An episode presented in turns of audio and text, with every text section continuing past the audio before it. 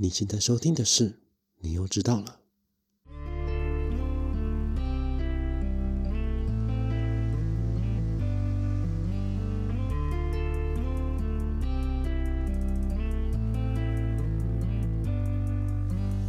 欢迎收听《你又知道了》，每周让你知道一件你可能不知道的事。我是老八。哎，终于来到我们共同系列最后一篇啦！大家拍手。真是维持一个多月的计划，真是累得半死。对，就是我自己真是疯了，才会先搞这个题目。每个题目都要资料收集至少三天以上，然后整理整理文献，整理完又要花一个多礼拜。我真的觉得啊，我这我请假已经假把休养了，好像真的是。对，但是有看到大家在 IG 啊，或者是一些回应上面都有蛮不错的一些回响，我就觉得啊，好了好了，至少自己做的东西是有人在看，是有人想要听到的，那就好了。我觉得，嗯，但是播放量就没有很高了，但还是希望大家多来听听，多来看。那也是想提供大家这些这些公投的一些资讯，嗯。让大家可以更了解这些公投之后再去进行投票，我觉得这才是我真的想做到的事情。嗯，好，那今天要迎来就是我们公投系列的最后一篇，也就是所谓的公投榜大选。好，那我们一起来看喽。好，老样子，一样先来看看我们的公投主文吧。啊，这个公投它是由国民党立委江启臣领衔提出的。公投主文是这个样子的哦。您是否同意公民投票案公告成立后一个月至六个月内？若该期间有全国性选举时，公民投票应与选举日同日举行。跟前几个公投一样，看完公投主文之后，还是有点不确定他到底想要炒什么东西。但是在我们讲这些争议点之前，我们先来看看公投这个公民投票案到底是什么。来帮大家复习一下，有熟悉国高中公民课本的朋友们，应该依稀记得公投它的定义。公投其实就是人民创制以及赋决权的展现。好，我终于念对了。嗯，那所谓的创制权，它就指的是人民，它是取代议会，然后去制定一个法规，并且透过投票的方式，然后去建立一个中央或者地方的一个法规。嗯，像是假如说，嗯，现在全台湾它没有一个噪音法，就是大家就是在晚上啊，然后在这边打麻将，很吵很吵很吵。呃，那现在就有人想说，哎，我要抑制，我要杜绝这个晚上噪音的一个现象，所以他就提出了，哎，我要立噪音法，这个就是所谓的创制权。呃，举几个例子，像是之前我们定下的那个同婚专法，还有反对核实进口，都是属于创制权的一个展现。而复决权就比较不一样，复决权它就指人民他去反对立法机关或者制宪机关所通过的一些法案或者国际条例的时候，他以投票的方式决定，哎。这个法案到底要废还是不废？嗯，这个也听起来很抽象。就是假如说今天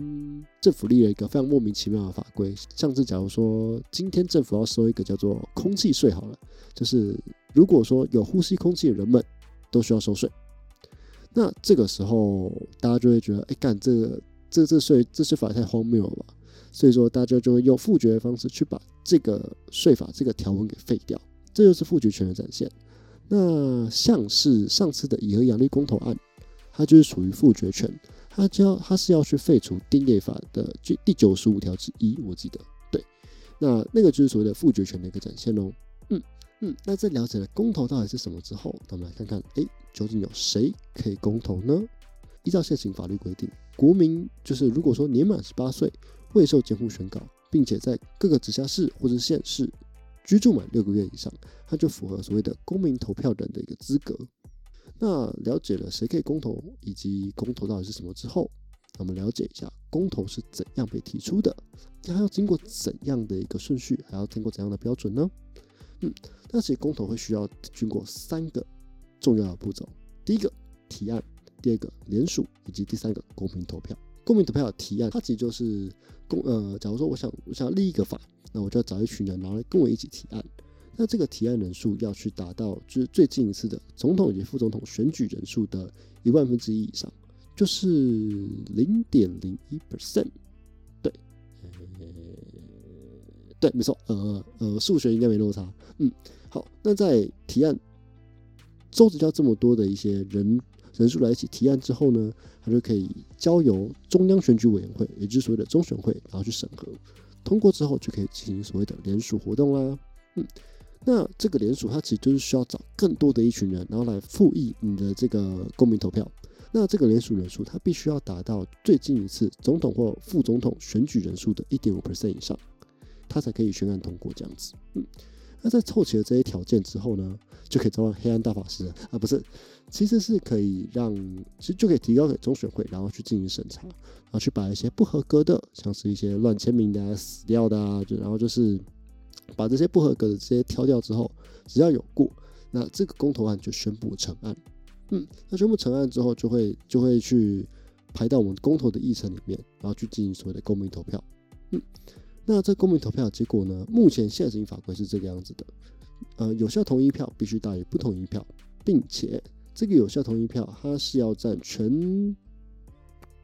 国或者全直辖县市的总投票人数的四分之一以上。对，反正就是你要超过四分之一啊，就是这样才会比较有代表性。但我们现在看到的这个版本呢，已经修过了非常非常多次了。一开始并不是长这个样子的。那我们就先回溯到二零零三年，我们来看看当年的公投法到底长什么样子吧。在二零零三年，当年行政院通过的公投法，它其实是和这次公投榜大选的文内文是类似的，就是宣宣布成案后一到六个月要进行公投，并且如果说有全国性的投票的话，要一起举行。但是当时吵的东西是投票门槛这个问题，因为当时投票门槛真的是太高了。当时的投票门槛是那个总投票总投票率必须达到五十 percent，同意票也要超过五十 percent 才能通过成案，门槛实在过高，导致就是在二零一八年以前所有的公投案全部都没有通过。毕竟投票门槛这么高，反对的人只要不注意投票，那就等于这个公投就直接不成立这样子。嗯，所以说我根本没有成本呢，我就不要注意投票就好了，对不对？那也因为这样子，让大量的公投案无法通过门槛，所以说这公投被戏被戏称为“鸟笼公投”。而立法院为了解决这个问题，他也在二零一七年把提案通过的门槛全部都下修，只要二十五 percent 有投赞成票，并且同意票数大于不同意票数，就宣布通过。哎，此举就开启了所谓的大公投时代啦。二零一八年就冒出了十个公投，要大家一起出来一起投。真的跟伯恩讲的一样哎，公投从鸟了公投变成一堆鸟公投，各种各式各样的题目都跑了出来。那还有几项公投案根本是自相矛盾的，像是当时就是有呃，当时的话就是同婚还有立民法跟专法这两项对案的出现。那时候其实我就很好奇说，哎，如果说这两项同时通过，到底会怎么样子呢？我就非常非常的好奇。呃，就是大家也知道，就是最后是同婚专重婚专法通过，而不是民法通过。如果两个一起过的话，我真的很好奇到底会发生什么事。那这这就要请法白来帮我来替我们解释一下了。好，那当然想当然的，政府当然应不应付不了这么多公投啦。哎，十个公投要一起选的，那那当天还要再投一些县市长啊、议员啊、里长啊，巴拉巴拉巴拉巴拉巴拉巴拉巴拉，所谓九合一公投。对，所以当天。当然是乱的要命，什么排队三个小时都进不去啊，什么边投票边开票啊，等等等等的。而这也让丁守中仍然卡在二零一八年的时空夹缝当中，哇，还在验票啊。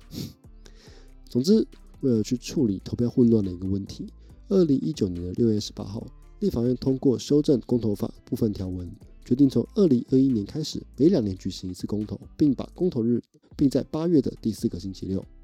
让公投跟大选直接脱钩。为什么这样说法呢？民进党官方说法是因为了避免说二零一八年九合一大选时的冗长队伍跟边投票边开票的一个混乱局面不要再次重现，所以要分开进行投票。但这时候国民党都质疑啦，哎，民进党真的不能这样子，就是你只是为了避免二零一八年选公投失利的惨剧再次上演所才出来的一个卑劣之策，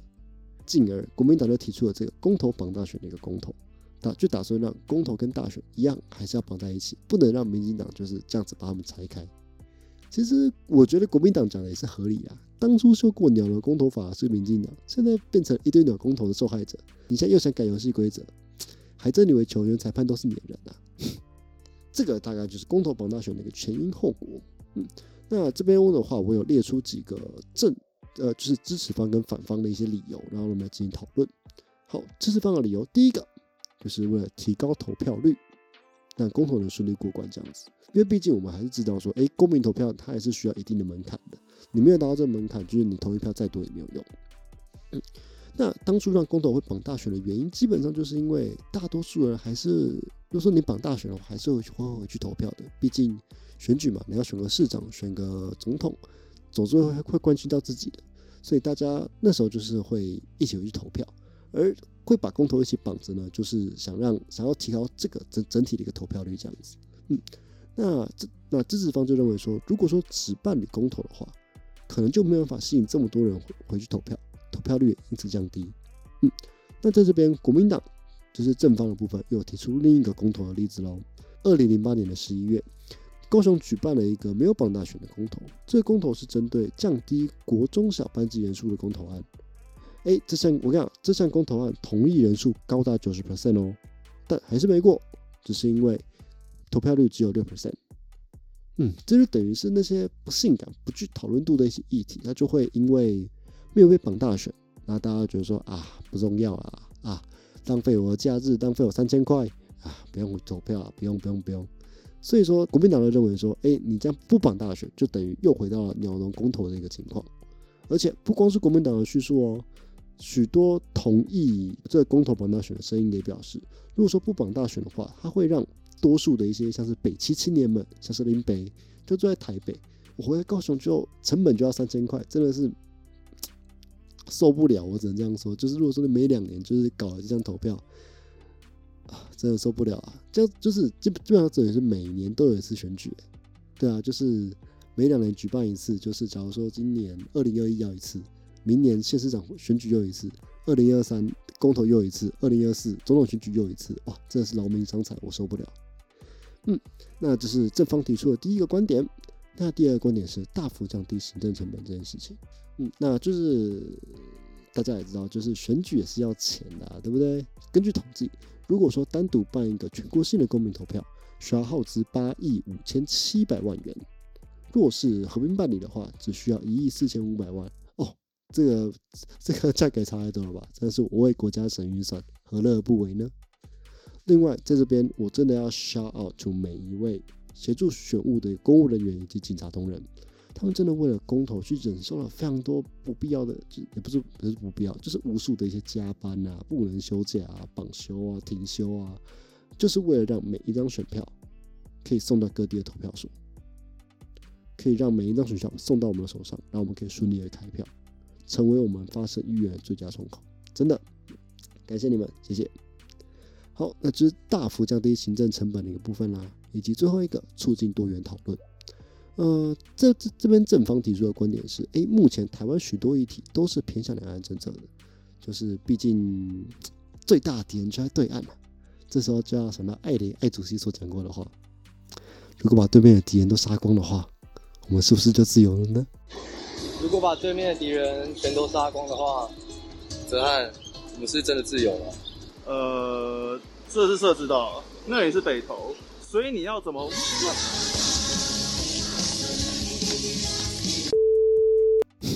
啊，不是不是，不要这样讲。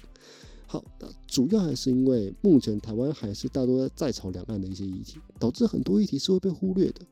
而公投榜大选就可以让政治人物强迫加入讨论，让这些议题被人民所看见、所讨论。像是莱猪、三阶、核四这些非常重要的议题，榜大选之后就可以让政治人物们去进行表态，这可以让大家评估说，哎，自己所支持的候选人到底支持哪一些政策？嗯，这这这其实非常重要哦。好，那这个是正方观点的部分，而反方观点又有哪一些呢？第一个就是所谓公投榜大选都出现非常多的乱象啦，这时候还是可以回到二零一八年这个这个万恶的年代。二零一八年那时候是九合一公公职选举以及大量的公投一起举行的时候，那时候其实选务人员非常非常的忙碌，选务人员们需要在早上五点出门准备，他要忙到凌晨三点才结束，真是忙一整天，真是真的吓死人。而当时的投票其实非常非常的耗时，因为有太多东西要选了，你有一堆的那个选举公报啊，还有一些呃不是不是选举公报，就是公投票投公投票要拿，你知道？就是我真的觉得哇，你在发传单给我是不是？对，那时候那时候我记得，我跟我姐就在投票所前面就站了两个多小时，我才排进去。然后那时候就看到，哦，这是一堆人全部挤在那里面，就是大家大家这边盖盖盖盖盖盖，就是没有盖个没有盖个五分钟，真的出不来的那一种，真是气死。嗯，那也因为这个样子，让非常多人就是没有办法在那个时限以前完成投票，就导致有看到那种边投票边开票的一个状况产生，以及就是大家会认为说，哎，你十个公投案全部挤在一个大选里面，它其实资讯量过于庞大，你知道。大家其实会在投票轨里面就是卡很久，毕竟你有一堆的一些公职人员要选，然后你又有公投票要投，我真的觉得这个真是没有办法，嗯啊，但是我还是要嘴一下，因为其实我们是有听到说，就是投一个公投票，大家其实会在投票轨卡个半小时，我真的觉得干卡半小时也太也太扯了吧，真的是，大家是没有做功课，然后只有在。进到那个投票鬼的时候，然后在那边看公投题目，是不是？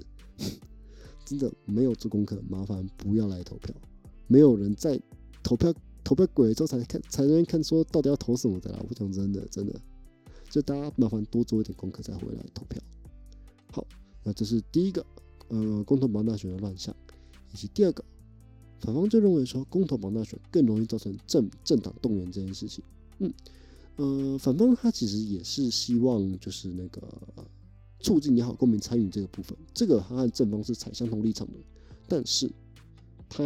的观点是另一个部分。他呃，反方认为说公投榜大选它容易变成政党动员这件事情。对这件事情，其实在二零一八年就可以看见了，就是那时候就是非常多各式一些赖群啊都有在传公投的一些小抄，支持某某党要怎么投啊，支持某某党要怎么投之类的。导致他就是只针对一些选，就是政党去选去选举，然后就忽略了非常多一些本这件事本身的一些含义。就是大家就大家只想看小抄啊，就是那个呃一二三同意，五六七不同意，台湾好球之类莫莫名其妙的东西。对，就是你知道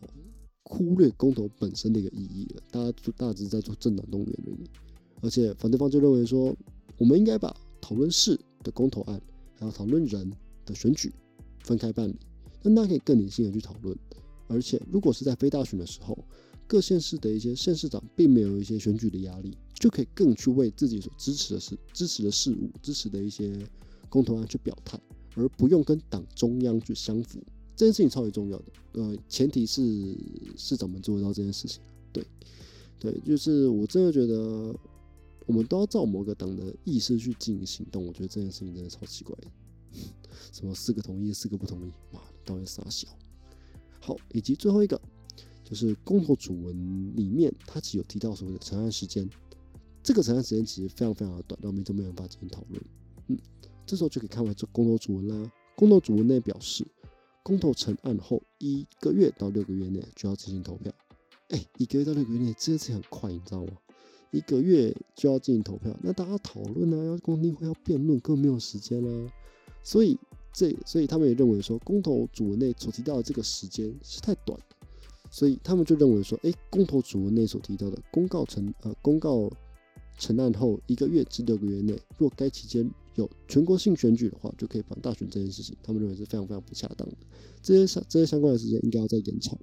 让公民们可以去去更去进行讨论这样子。嗯，好，那目前的话就是公投的一些主要我面对到的一些问题。那再来，我们来看一件事情，就是国外怎么做。我们拿万事都可以投票的瑞士来说好了。瑞士公投其实非常有趣，他们公投非常多，每年他们会举办四次的公投，并且为让负担减轻，一次只会通过，呃，一次的话就只会有四个公投案子，然后来进行投票。主要可分为三种公投：第一个公民动议，第二个选择性公投，第三个强制性公投。公民动议它指的是我们要去针对一些。法律条文去进行增修，然后进行投票。嗯，那这部分的话，它仅仅需要两 percent 的人同意即可提案，并且要在一年半以内收集到十万份的联署书，就可以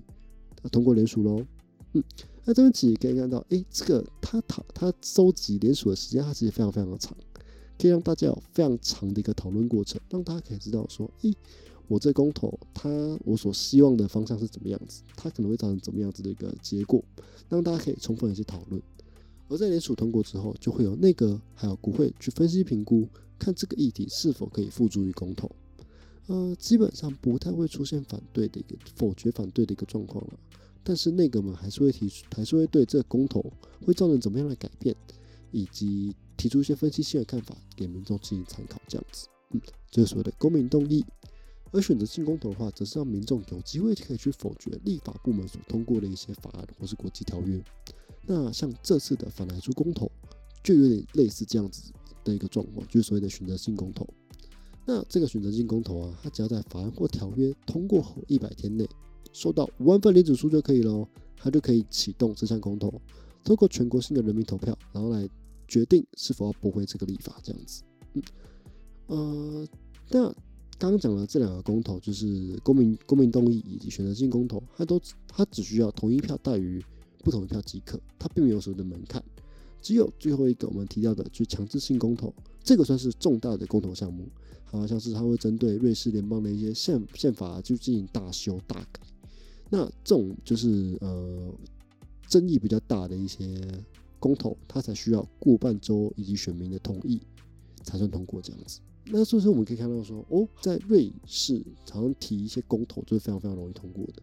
而在如何投票的部分，以瑞士第一大城苏黎世市来为例，嗯。那当时的市政府的主任他就表示了，哎，在他们市里面有九成的票都是利用通讯投票来进行投票的，并且就是在有电子投票的九个州里面，选民们他们除了用邮寄的方式去进行选票的投寄以外，他们还可以透过线上投票的方式，呃，进行投票。这样子就是你根本不用回到你的原居所、你原家上去进行投票。这也是我们台湾蛮可以借鉴的一点，就是所谓的不在籍投票或者线上投票。对这件事情，我真的觉得是可以去思考如何执行这件事情的。嗯，那在瑞士啊，目前公投时程已经排到二零二零三七年了，哦，真的超真的超多的。那刚刚有提过，就瑞士不管大小事都可以公投，呃，小到像是哎提升自行车的一些法定权限啊，推动公民食物啊，捍卫食品主权啊，甚至是一些比较大的，像是一些。那个兵役相关的一些议题，或者是是否加入欧盟这件事情，都可以拿出来讨论，拿来进行公投这样子。嗯，那身为瑞士公民的考夫曼，他就表示喽，哎，就是以对瑞士人来说，即使公投的结果不如己意，大多数的人不会因为这样子而沮丧或是无力。那他们，那他们认为最重要的东西是，他们提出了公投，让大家进行了讨论的过程这件事情。嗯。这也是我认为公投超级重要的一点，就是让大家讨论吧。就是这些议题，如果说他没有被公投所提出来的话，他可能就是没有被看见的。但是你一旦提出来，这些议题它就会被看到、被重视。如果说，嗯，在瑞士，如果说你的公投被否决了，没有关系，你下一秒就可以再，你就可以再提案一次。当然，大家也不用担心说，哎，什么背个公投的议程啊，就是让大家那个。耗费过多一些金钱等等的劳师动众，嗯，那因为过分劳师动众的一些公投，那人民们自然不会去联署支持，这就是瑞士人他们对自己国家的一些人民的一些信任，嗯，那最后我们这个这边也看见说，瑞士人他在公投上面其实比台湾还要更自由，更自由很多，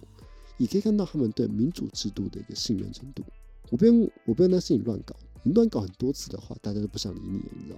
就是这个这个态度，真的是我们应该学习这个公民投票的态度。嗯，对自己关心的事情负责，去努力，去让大家进行讨论，不用担心他是否会过。重点是有让大家讨论这件事情才是最重要的，这样才可以让我们的社会变得越来越好。对，这是瑞士的他们对自己公投的一个想法。嗯，那对我来说，我对于这个案子的一个想法，就是我会提出几个问题。第一个。就是公投混乱的一个问题，呃，反方我就是那个反方我提出说，哎，因为公投混乱的问题，我需要把公投跟大选两个案子进行分开。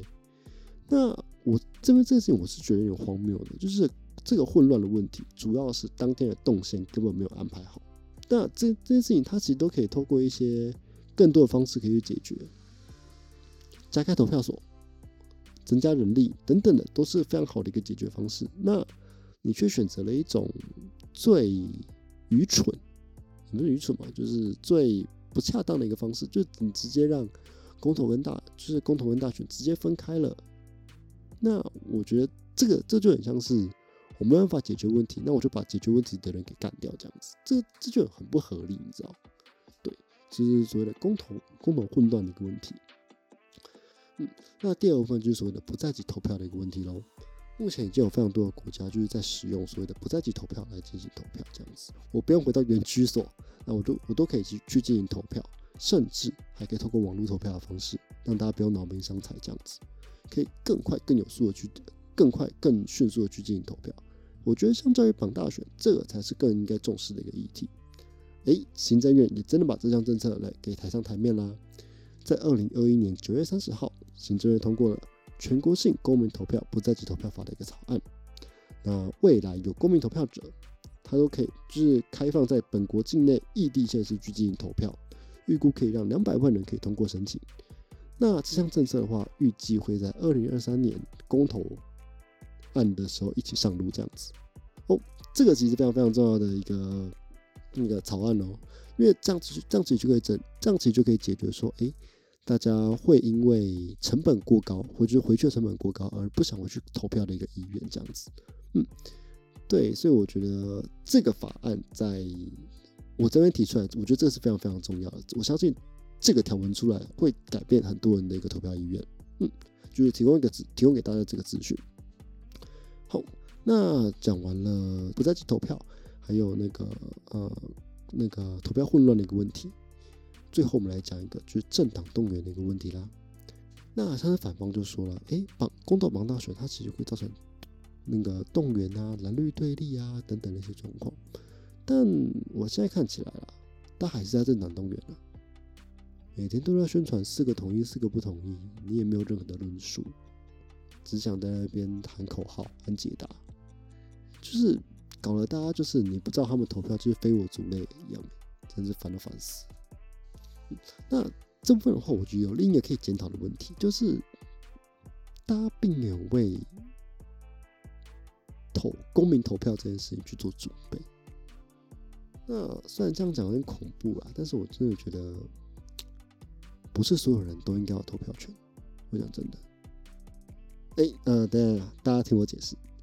就是大家大家不这么认为吗？就是如果说自己准备自己针对各式各样的公投准备了非常非常多的资料。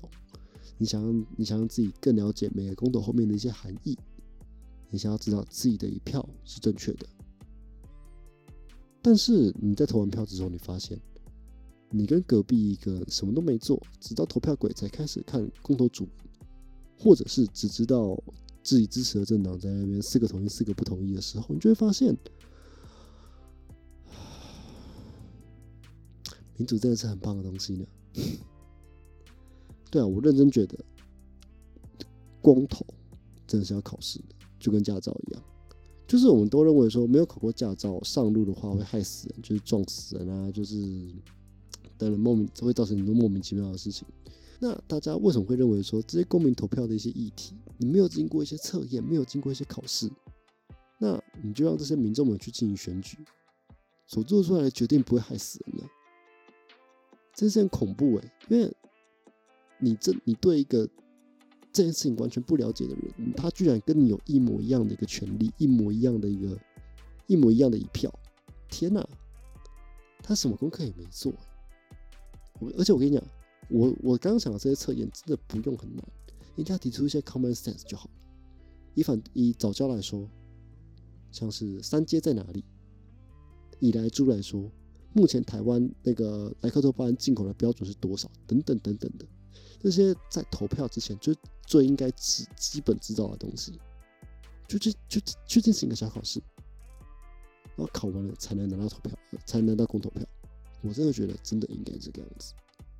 大家真的要做功课，你知道吗？就是我真的觉得意识形态去操纵这件事情非常非常的可怕。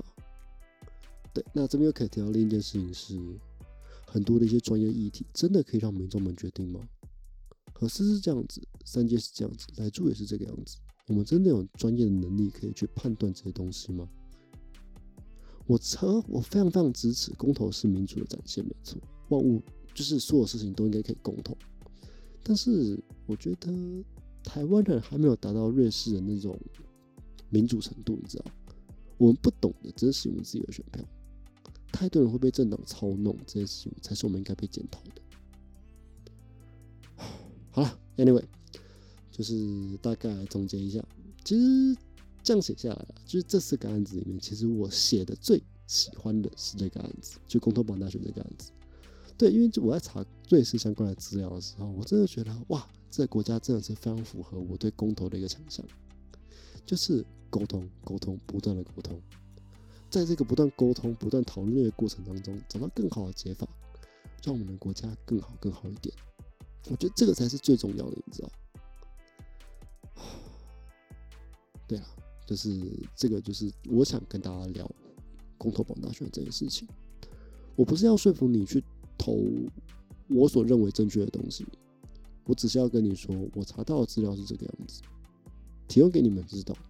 它有点像是懒人包，但重点是我帮你们整理好了。对，那接下来怎么投票，大家自行判断，大家加油。OK，好，那最后来跟大家聊聊我的事情。首先，我真的要 shout out to Podcast 联名大会，真的要 shout out 一下，你知道。上周我就有办一个我们的 podcaster 聚会，就简单来说就是 podcaster 们就是去喝酒吃饭了，就我们包了一个小场地啊，然后就有披萨啊、起家鸡啊，然后酒啊之类的，就是你知道，就是这种这种聚会，我我也是第一次参加，那就刚到现场的时候，大家真的觉得哇，尴尴尬到爆，你知道吗？因为本人我呢，不算是那种主动会搭讪的那种人。嗯，那这边真的要感谢一下几位来搭讪我的朋友们。空白实验室也要好好聊吗？袜子麦麦，呃，荔枝小酒馆吃屎以及夜市小酒馆的朋友们主动跟我搭讪，我们交流就是，其实我们交流有非常蛮蛮多一些有趣的东西，就是有种哎，我真的融入 podcaster 圈的感觉。就是你知道，之前都是我自己一个人在做，我只有自己一个自己玩，我没有跟别人交流。我不知道大家对，就是我不知道每个人对我的节目的看法是什么，就是而且那你在参加完这个之后，发现说，哎，大家真的有相同的烦恼，就是不论是我自己在剪自己的片的时候的那种尴尬，就是大家可以想象一下，就是我们在讲话的时候是呃一种声音，但是其实在录完音之后，你自己下去听的时候是另一种声音。那当你自己一直在听自己的声音的时候，你其实会有一种。恶心的一个状况上来，所以其实我觉得最痛苦的时候，其实是在剪辑的时候。嗯，那除了这这种剪片的尴尬以外，其实我们还要去讨论说，诶，我们对这些议题去付出的这些努力，去我们查很多很多的资料，制作出很多很多的节目之后，会发现，诶，好像没什么人在意，没什么人要听。那甚至，呃，或是比较大一点的，你有叫叶配，但是换算下来，哇，是新二十块。就是有时候觉得哇，自己真的是燃烧热情在做这件事情。Podcast 在目前真的是没有盈利的一个方式，真的是靠燃烧热情在做。但是我还是觉得跟大家交流这件事情真的很很棒很棒，很多人都的意见想法，也认识了很多厉害的人。对，嗯，谢谢大家。呃，那最后大家不知道有没有发现，今天的声音有一点点的不一样呢？因为我抽到麦克风啦，谢谢大家！这边真的要感谢一下 Podcast 联名大会以及 Short 干爹，真的是这支麦克风，我应该是八千多块吧，这是看起来是超级高级的一个麦克风，一个 XLR，然后 USB 麦克风都可以两用的那种，就是接上去然后听到声音，我觉得说哇，干，好赞！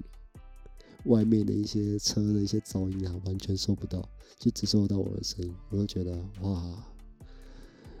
谢谢干爹。就是而且当下我在抽到的时候，其实我是我我是我是挺强的，你知道吗？就是那时候我刚比完那个喝啤酒比赛，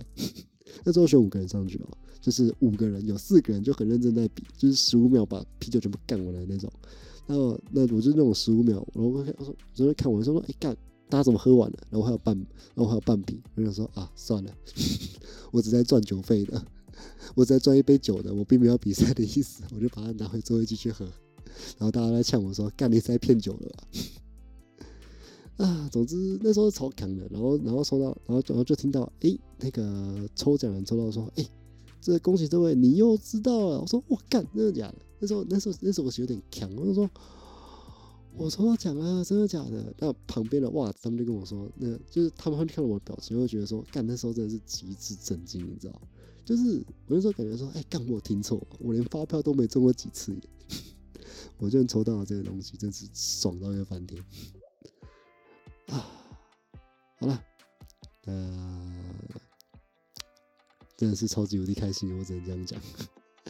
好爽哦！谢谢干爹新麦克风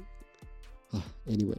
这次 Podcast 的聚会，我真的觉得非常非常开心。之后应该应该会常聚吧，跟大家多多交流一下。